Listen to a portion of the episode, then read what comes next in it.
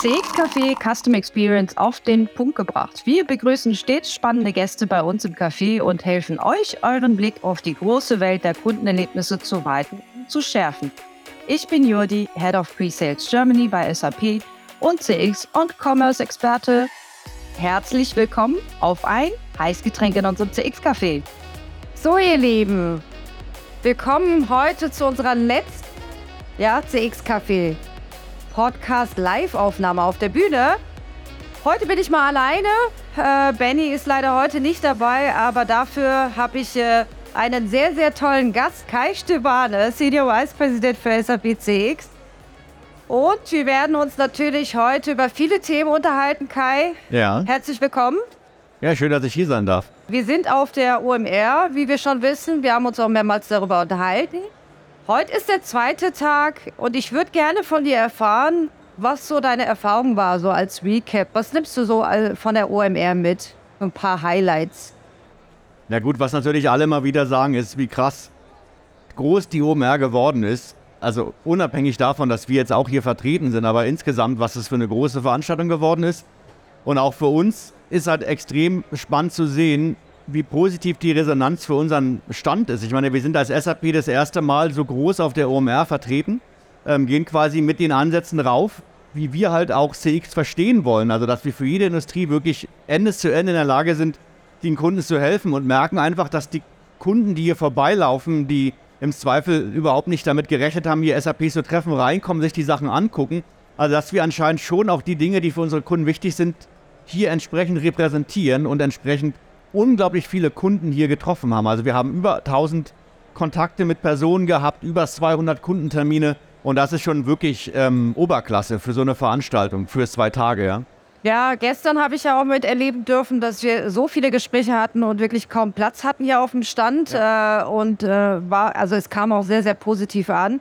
Wir haben ja auch viele Showcases hier auf dem Stand, äh, viele mhm. Partnerstände, die auch sehr interessante Cases, auch End-to-End-Cases präsentieren. Ähm, vielleicht auch nochmal in Schwenk Richtung Sustainability würde ich auch gerne mal kurz ansprechen. Das haben wir jetzt irgendwie zu kurz angesprochen, Kai. Ja.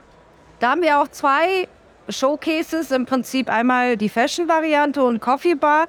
Magst du da noch mal ein bisschen was zu erzählen, was wir da genau machen mit Sustainability und CX? Ja, also SAP hat ja schon sehr früh angefangen, unabhängig von CX, in dieses Thema zu investieren, wie wir Gebäude bauen, wie wir dort nachhaltig mit Wasser umgehen, wie wir in der Lage sind, Kunden zu helfen, ihren Carbon Footprint überhaupt erstmal zu messen, in der Supply Chain oder halt auch Transparenz in die Supply Chain zu bringen. Und von daher ist es nur konsequent, dass wir halt diese Information jetzt auch hoch in die Customer Experience gespielt haben. Und da finde ich halt diesen E-Commerce Case auch echt cool, weil man ja auf der einen Seite auch sieht, was für ein Footprint unsere Produkte generieren, weil die Informationen, wie gesagt, das macht der SAP schon extrem lange, einfach verfügbar sind und gezeigt werden aber natürlich auch, und wir haben ja unglaublich viele Commerce-Kunden da draußen, große, große Label. Wir haben hier eine Scott, die unsere Commerce-Lösung nutzt, eine HM, eine Levi's, eine Douglas. Das heißt, wir bringen halt neue Features raus, wie zum Beispiel Recommerce, da sage ich auch gleich was zu, wo wir halt schnell durch unsere Kundenbasis auch einen Impact für die Welt schaffen können, weil wir die Tools halt entsprechend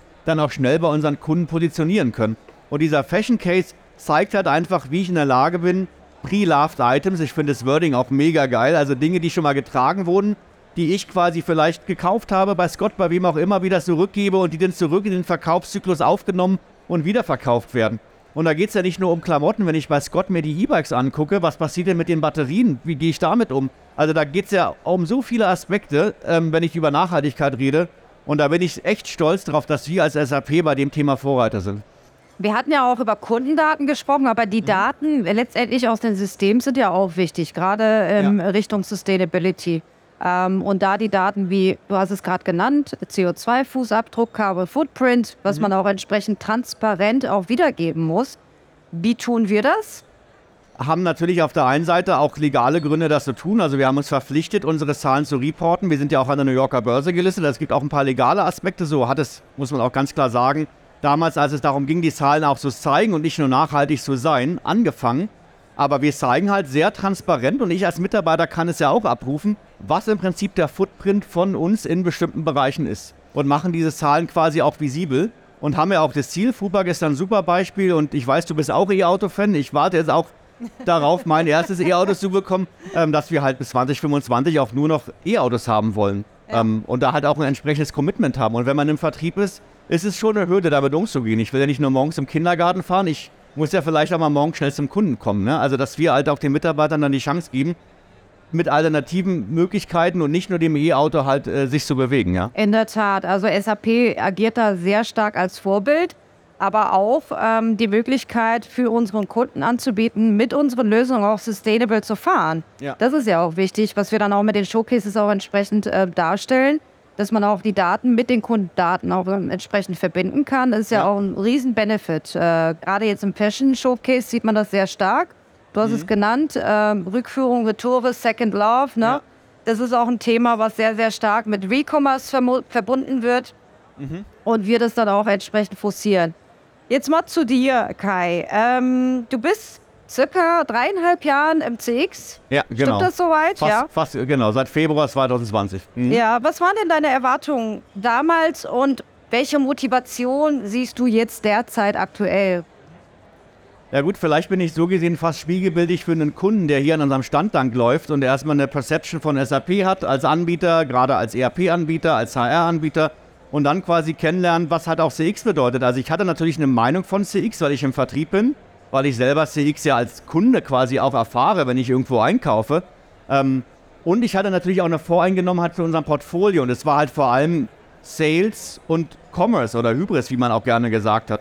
Und was ich dann halt erfahren durfte, ist, wie weitgehend zum einen dieser Bereiche sind. Das zeigt ja auch die OMR, wie viele hunderte unterschiedliche Anbieter sich hier darstellen, also wie breit gefächert der Bedarf und auch, der, äh, auch das Angebot ist, um bestimmte Probleme im CX-Umfeld zu befriedigen. Und für mich, um jetzt auf deinen Punkt mit der Journey zu kommen, Jodi, als ich dann quasi mehr und mehr verstanden habe, was CX eigentlich bei SAP ist und was der Markt dafür eine Perception drauf hat, war halt für mich mega spannend. Wir haben dann Emasis gekauft, nachdem ich ein halbes Jahr dabei war wie schnell sich unser Portfolio verändert hat. Also das, was wir heute anbieten, kannst du auch nicht mehr mit dem vergleichen, was wir vor drei Jahren angeboten haben. Also dieser Recommerce-Case, wo wir halt, wir hatten es schon, wirklich komplett in Vorleistung gehen. Oder Customer Data, als ich damals anfing im Februar auf unserem Kickoff, damals war schon die Vision da, Customer Data wird das nächste große Thema sein. Und dann waren wir da auf Frontrunner und sind mit der Lösung rausgekommen. Und das ist halt das, was mich auch motiviert, Juli, in die Zukunft zu gucken, weil ich einfach merke, ähm, wie gut die Dinge zusammenpassen. Und dann, wie gesagt, wie ich es eingangs gesagt habe, die Resonanz hier von dem Stand von unseren Kunden, die sagen, hey, das ist genau das Richtige, was ihr macht. Das motiviert natürlich auch.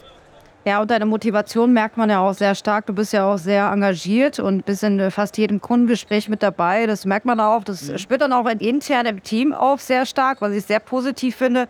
Hat ja auch Auswirkungen. Du hast jetzt auch ein bisschen von der Zukunft gesprochen und wir wissen auch mittlerweile, dass du auch äh, sehr stark eingebunden oder beziehungsweise aktiv auf Social Media bist, speziell jetzt ja. auf LinkedIn. Ähm, verfolge auch natürlich deine Postings, finde es auch mhm. wahnsinnig interessant. Ähm, was meinst du jetzt, was das für eine Bedeutung hat heute und morgen? Also was denkst du, wie es sich halt zukünftig verändern wird? Mhm. Ja gut, es gibt, glaube ich, so zwei Diskussionen, die ich mit Social Media sehe und auch mit der Veränderung. Das eine ist, wird hier auch extrem viel diskutiert, wurde heute auch der Christian Klein gefragt von Philipp Westermeier, künstliche Intelligenz. Und das andere ist Social Media oder nennen wir es mal Marktplätze. Und das sind eigentlich so die Sachen, die ich momentan am spannendsten finde, wenn man sich so den Markt anguckt. Also künstliche Intelligenz, warum? Weil es so ein Stück weit natürlich, wenn ich über künstliche Intelligenz nachdenke und sage, ich will zum Beispiel im Service automatisiert in der Lage sein, ähm, eine Serviceanfrage zu beantworten. Ja, dann kann ich da vielleicht ein Tool draufsetzen, aber das Tool wird mir erst dann helfen, wenn ich meine Stammdaten und meine historischen Daten zu diesem Kunden auch im Griff habe. Wenn ich also genau weiß, was hat er für ein Service-Ticket offen, wenn ich seine Kaufhistorie kenne, wenn ich auch sicherstellen kann, dass wenn er mich fragt, auch weiß, wo er überall schon gefragt hat. Hat er schon angerufen? Hat er nur eine Nachricht geschickt? Ist da also schon was offen? Und dann ist dann geht es halt nicht wieder nur um KI, sondern es geht halt wieder darum, wie schlau ich meine Kundendaten ablege, damit ich überhaupt KI anwenden kann. Also viele dieser Trends, und das ist aus meiner Sicht das Positive, fördern halt auch den Bedarf, überhaupt erstmal auf eine Basis zu kommen, meine Kundendaten in der 360-Grad-Sicht zu haben, weil dann erst kann ich Dinge tun. Und Marktplätze ist halt auch so eine Diskussion. Ähm, gab ja jetzt eine Studie, Forrest hat es glaube ich auch gesagt, bis Ende 2024 sollen die Hälfte aller Unternehmen Customer Data Plattformen und KI nutzen. Okay, wahrscheinlich nutzt jeder Kunde schon irgendwie Customer Data und KI in einem Aspekt. Also was heißt jetzt eigentlich nutzen? Da geht es ja schon mal los. Und dann war, ich nehme den Punkt jetzt auf, weil ich auch über Marktplätze gesprochen habe, ist ja die nächste Sache, okay, Marktplätze, Social Media hast du gesagt. Dann steht da halt drin, ja, Unternehmen müssen Plätze schaffen, an denen die Kunden nachhaltig gebunden werden, um über diese Interaktion natürlich eine Kundenbindung und auch einen Upsell. Am Ende geht es ja immer ums Verkaufen zu generieren.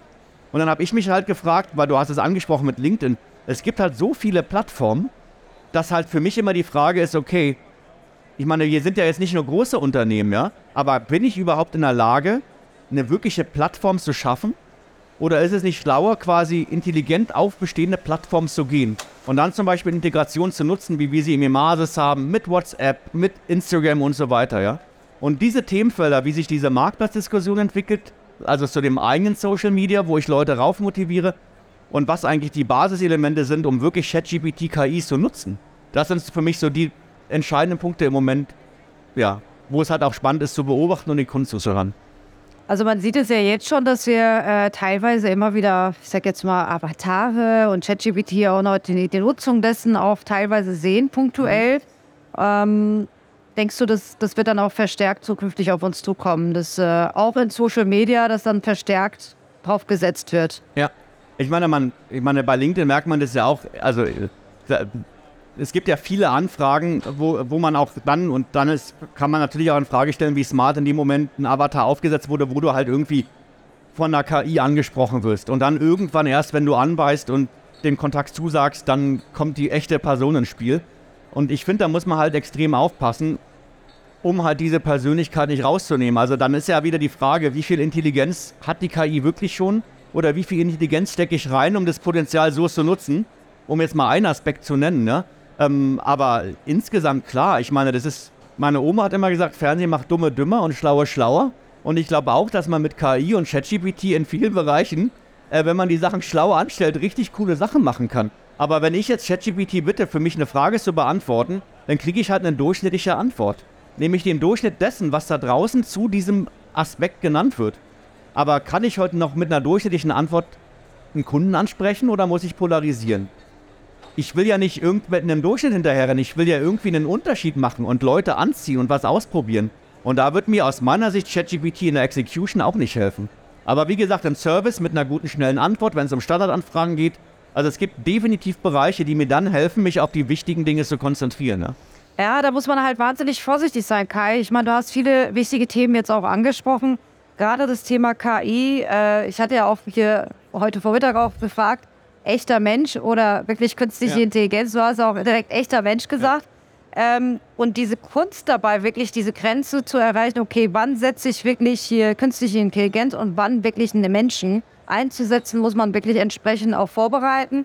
Ähm, bestimmte Fragen auch vorher mit FAQ-Dokumenten, ja. was auch immer, wirklich so dermaßen abdecken, dass man sagt, okay, bis hierhin und nicht weiter. Und wenn, wenn die Grenze erreicht ist, dann setzt man wirklich den sage jetzt mal Callcenter, Service Agent oder wirklich den echten Menschen im Hintergrund, ja. der dann aktiv wird. Aber ich habe zum Beispiel neulich, weil ich eine persönliche Situation hatte, ich habe quasi einen Termin beim Meldeamt gebraucht, habe ich ewig nicht mehr gemacht, habe mir die Finger zerbrochen bei dem Tool und habe mich dann gefragt, wenn jetzt meine Mutter mit Ende 70 das machen müsste.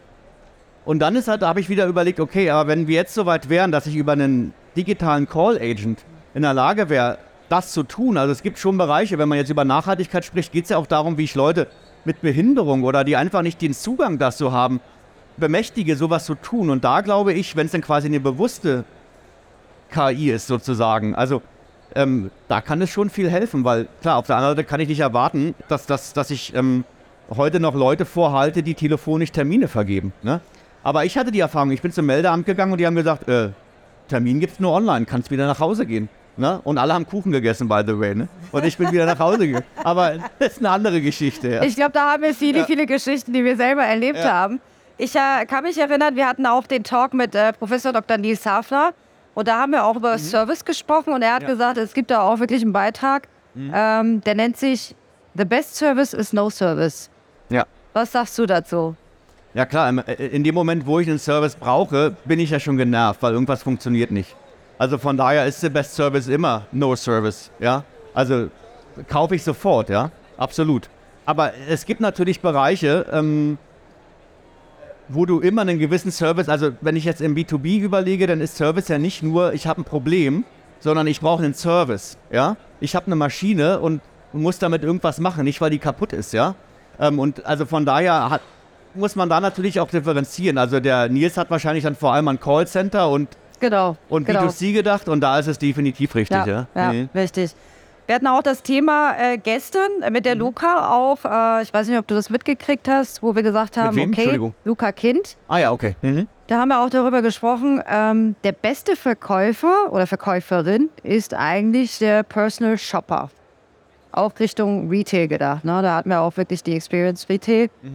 Und auch da wieder Menschen einsetzen, die wirklich personalisiert, emotional auf dich zugehen und entsprechend auch die Experience Du darstellen. meinst in dem Store zum Beispiel, ne? Im Dass ich- Store, weil die Verbindung online, offline, also sprich genau das, was wir im Prinzip von der CX-Welt auch äh, unseren Kunden auch anbieten.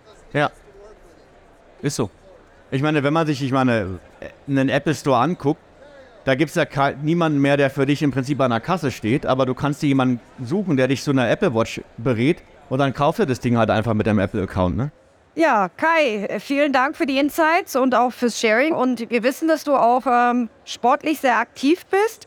Was nimmst du denn eigentlich aus dem Sportbereich, also Profisport, an Skills oder Erfahrungen mit ins Business?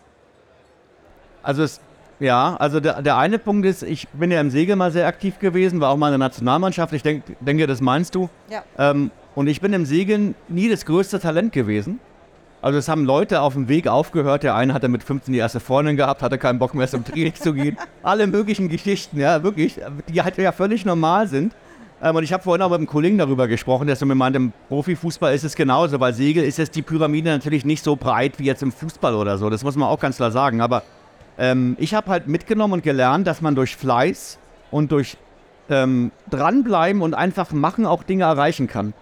Also das, und es ist ja im Vertrieb genauso. Ich meine, der Vertrieb ist ja auch, hat viel mit Fleiß zu tun. Es hat am Ende nichts mit Glück zu tun, ne?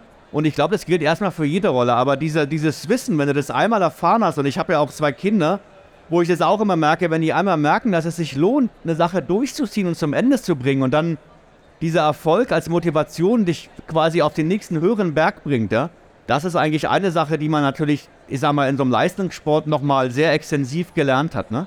Ähm, das ist sicherlich der Hauptaspekt und der andere Aspekt, ich habe ja damals aufgehört, ähm, weil es mir einfach keinen Spaß mehr gemacht hat. Weil ich 180 Tage mehr auf dem Boot saß und irgendwie keinen Spaß mehr dabei hatte, ja. Ähm, und dann habe ich irgendwann wieder zurück zu diesem Hobby gefunden. Ähm, aber ich meine, ich hatte ja auch starke Drucksituationen, Europameisterschaften, Weltmeisterschaften, Ausscheidungsregatten. Und was ich halt mitgenommen habe, ich habe dann zu Leuten geguckt, die mit 30 immer noch diesen Sport gemacht haben und gesagt, ey, es kann doch nicht sein, dass der nichts anderes macht als Segeln. Der muss doch noch irgendwas anderes im Leben haben. Und heute, das habe ich dann für mich als Entscheidung genommen, rauszugehen aus dem Sport, aber heute im Beruf habe ich halt auch mehr als den, den, den Beruf, ja. Und also von daher macht mir zum Beispiel Druck im Arbeitsumfeld gar nicht so viel aus. Also heute Abend bin ich auch fertig unterm Arsch und leg die Beine hoch. Und morgen fange ich bestimmt nicht um 7.30 Uhr einmal eine Inbox zu checken. Aber mich macht es halt nicht fertig. Es ist positiver Stress. Oder wenn mal irgendwas beim Kunden nicht funktioniert oder die Pipeline nicht stimmt. Und das ist etwas, das habe ich beim Sport gelernt, mit Druck umzugehen und mit Stress umzugehen und quasi dieses, diese persönliche Ebene rauszulassen. Oder diese persönliche Betroffenheit in dem Fall, ja. Und das kann man ja auch wunderbar Richtung Custom Experience auch so ein bisschen adaptieren, finde ich. Ja, alles, was Spaß macht, was äh, simpel ist, den Druck rauszunehmen, wirklich convenient. Genau das, was wir im Prinzip auch in der Custom Experience mit, also von der SAP-Seite dann auch mitgeben, Ja. äh, eine komplette End-to-End-Journey auch abzubilden. Also alles, was einfach ist, ist gut für den Kunden. Alles, was Spaß macht, Fun-Faktor, ähm, emotional gesehen, personalisiert, wirklich angepasst für den Kunden, ist genau das, was wir anbieten. Ja, absolut. Und ich meine, das ist ja auch das Aha-Erlebnis von dem Stand. Ich hatte einige Kunden hier, die noch auf älteren und Premise-Lösungen von uns waren, die dann gesagt haben, ja, warum soll ich denn jetzt in die Cloud? Dann habe ich gesagt, guck dich doch mal hier um. Wenn du so arbeiten willst, deinem Kunden gegenüber, wie wir das hier darstellen, wenn du diese Innovationsgeschwindigkeit mitgehen willst, dann ist die Cloud nun mal heutzutage die Antwort. Und es ist ja keine Erfindung von uns. Wir greifen nur auf, was der Markt von uns erwartet, weil wir auch die Vorteile sehen und weil wir natürlich auch den Kunden diese Vorteile liefern wollen. Und das ist, wie gesagt, auch ein Learning. Worauf soll ich mich denn heute als Unternehmen konzentrieren? Irgendwie eine alte On-Premise-Lösung zu hosten? Oder mich um neue Dinge zu kümmern, die mich weiterbringen? Ja? Und, ähm, und ich würde sagen, man sollte sich um die Dinge kümmern, die einen weiterbringen. Und Ja. die anderen Dinge, und das ist ja der Reiz einer Cloud, einem Anbieter überlassen. Ne? Definitiv, da bin ich bei dir. Du hattest jetzt ja, ja einige Kundengespräche hier äh, auf der äh, OMR, Kai. Welche Themen wurden am meisten von den Kunden angesprochen?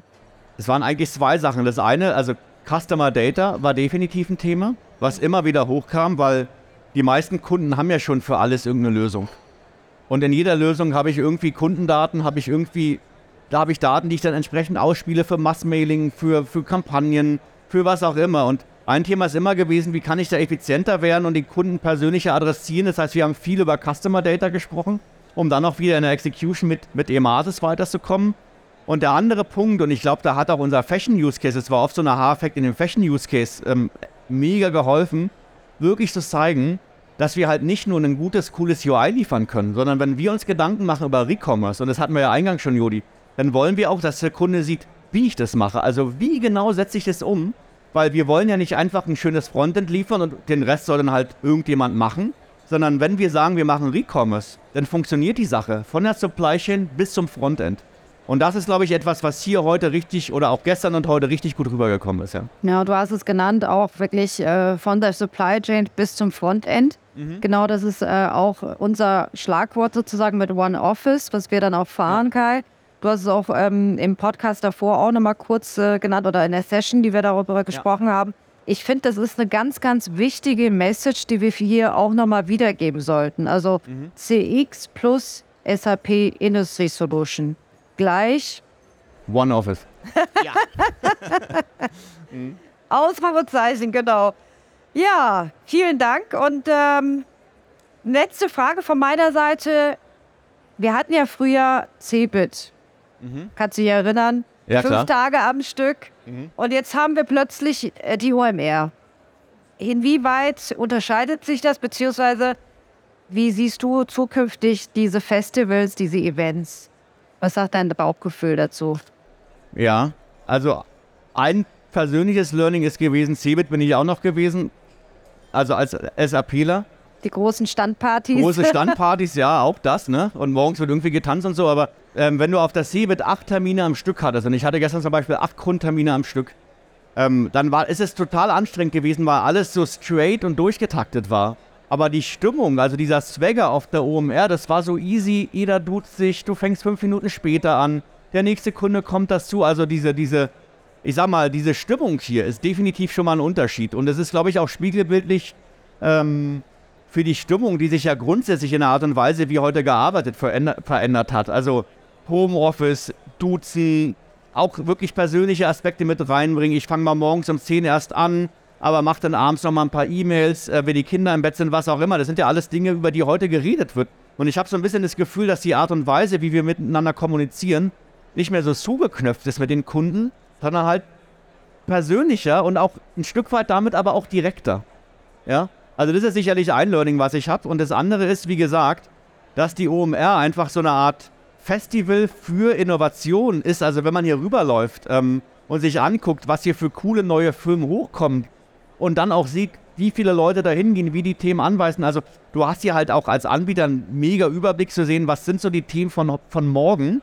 Ja, wo, wo gehen wir hin? Also das ist ja für uns interessant und natürlich auch für die Kunden. Und ich glaube, die Mischung macht's halt, ne? Also auf der einen Seite so etablierte Anbieter wie SAP, die dann halt einfach zeigen können, okay, äh, wie helfe ich dir ganzheitlich, aber natürlich auch zu sehen, welche Trends poppen gerade hoch, ne?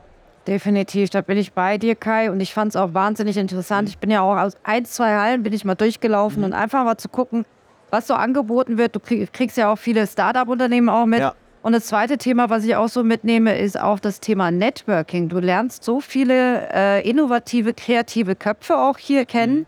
Und ähm, das nimmt man auch dann weiterhin mit. Auch ähm, bezüglich CX ist es wahnsinnig wichtig, Ja. finde ich. Bestimmt, bestimmt. Ja. So, dann würde ich sagen, vielen lieben Dank, Kai. Gerne. Wir werden dich auf jeden Fall nochmal einladen zum Deep Dive Podcast. Äh, das heißt mal als Vorbereitung in Okay. Waldorf. Dann mal mit Vorbereitung. Sehr gut. Da freuen wir uns schon drauf. Vielen Dank und äh, ja, viel Spaß noch am zweiten Tag OMR. Du möchtest mehr spannende und inspirierende Kaffeetalks erleben? Dann abonniere unseren Podcast und sei auch beim nächsten Mal dabei. Tschüss und bis demnächst. Wir hören uns.